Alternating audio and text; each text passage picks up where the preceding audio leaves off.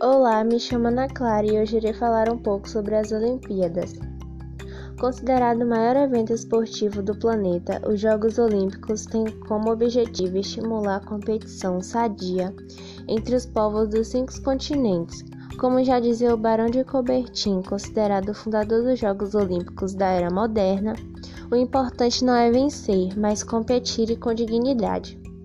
De acordo com a mitologia grega, o herói Hércules criou as Olimpíadas por volta de 2500 a.C. na Grécia Antiga, para homenagear o pai dele, Zeus. Contudo, os primeiros registros históricos das Olimpíadas são de 776 a.C., quando os atletas vencedores começaram a ter seus nomes registrados.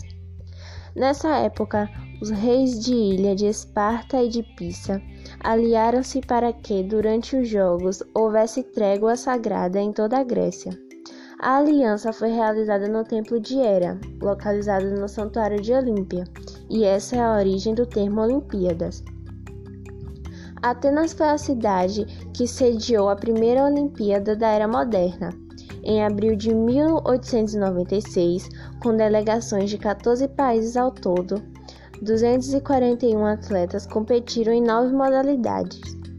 Desde essa época, os Jogos Olímpicos passaram a ser realizados quatro em quatro anos, à exceção de 1914 e 1918, 1939 e 1945, quando ocorreram a Primeira e Segunda Guerra Mundial, respectivamente. Os Estados Unidos é o país com maior número de medalhas, 2.399 até a Olimpíadas de Londres em 2012, sendo 976 de ouro. O Brasil ocupa a 37ª posição, com 108 medalhas, sendo 23 de ouro. Curiosidade das Olimpíadas 1908 em Londres. Nesse ano, os atletas passaram a entrar de forma organizada na cerimônia de abertura.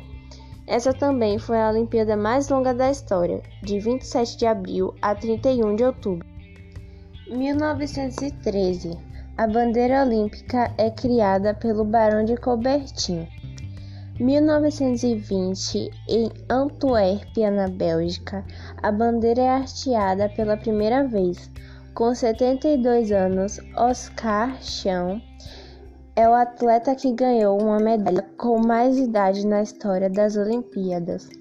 Guilherme Paranaense, atleta do tiro, conquista a primeira área de ouro do Brasil.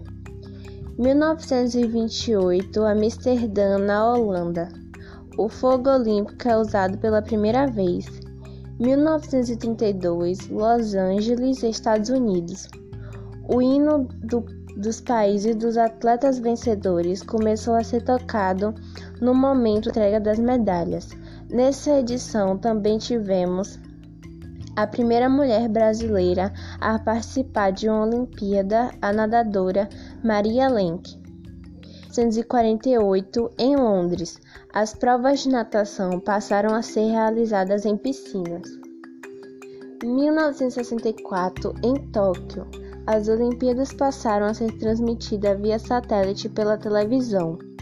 1976, em Montreal, o Canadá é o único país sede que não ganhou medalhas de ouro.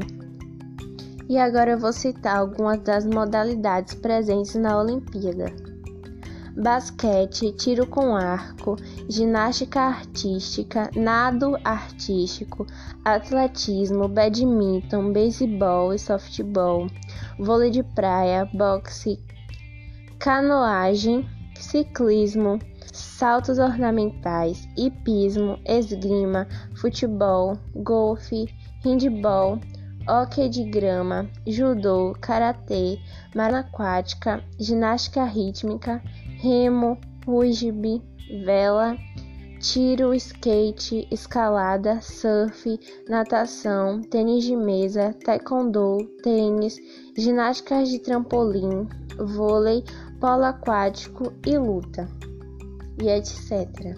Então foi isso, espero que tenha ajudado vocês a compreender um pouco mais sobre os Jogos Olímpicos. Até a próxima!